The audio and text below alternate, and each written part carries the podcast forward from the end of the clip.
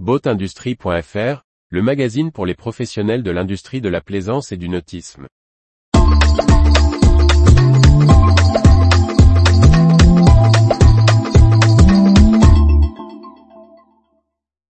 La Finlande, un marché de la plaisance atypique pour un peuple de marins. Par Chloé Tortera. Avec ses milliers d'îles et ses centaines de milliers de lacs, la Finlande offre de nombreux plans d'eau pour pratiquer la plaisance. Comme nous avons pu le découvrir sur le Venba, salon nautique finlandais et lors de discussions avec le Finboat, Fédération nautique finlandaise, la manière de naviguer diffère grandement de celle de nos côtes françaises. Panorama chiffré de cette autre façon de naviguer. La Finlande figure parmi les grandes nations nautiques. Preuve en est, de nombreux chantiers y ont acquis une renommée internationale à l'instar de Notors Swan, Baltic Yacht et Finmaster.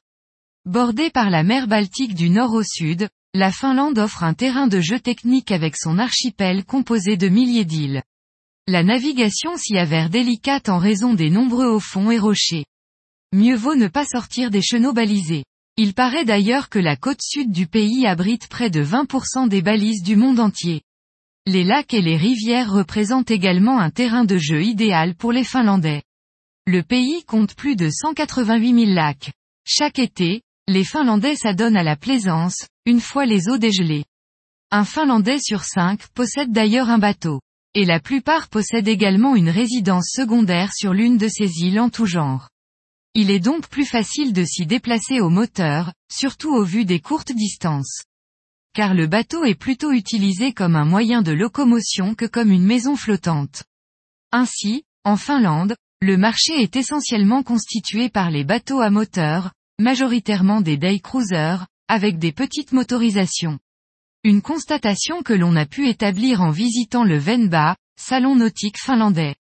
Sur les 400 bateaux exposés, seuls 4 étaient des voiliers habitables. Le Finboat, Fédération des industries nautiques finlandaises, confirme d'ailleurs cette tendance.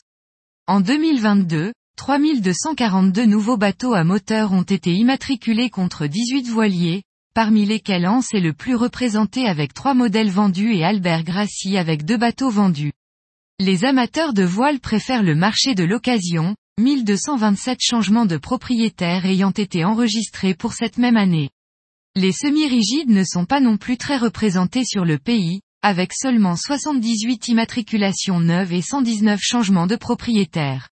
Après le bateau à moteur, le second marché le plus lucratif est celui des motonautiques, 1179 immatriculations neuves et 2722 d'occasion, Sidou et Yamaha étant les plus représentés. Si le marché est donc principalement porté par le bateau à moteur, la préférence des Finlandais va à l'aluminium.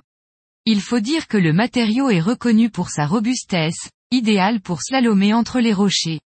Parmi les marques préférées des Finlandais, on retrouve Buster avec 572 bateaux vendus en 2022, suivi de Yamarin, reconnu pour ses day cruisers avec 393 bateaux vendus.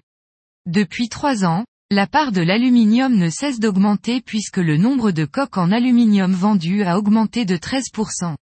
Toujours en réponse à la topographie du pays, mais aussi à la pratique de la plaisance, la puissance des moteurs est raisonnable.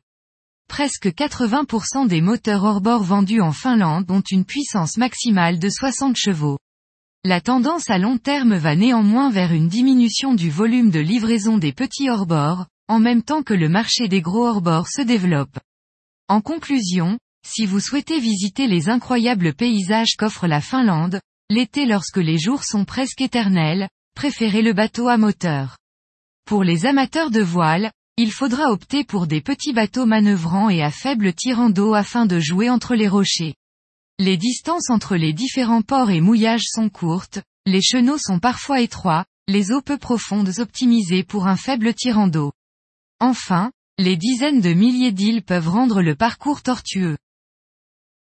Retrouvez toute l'actualité pour les professionnels de l'industrie de la plaisance sur le site boatindustrie.fr et n'oubliez pas de laisser 5 étoiles sur votre plateforme de podcast.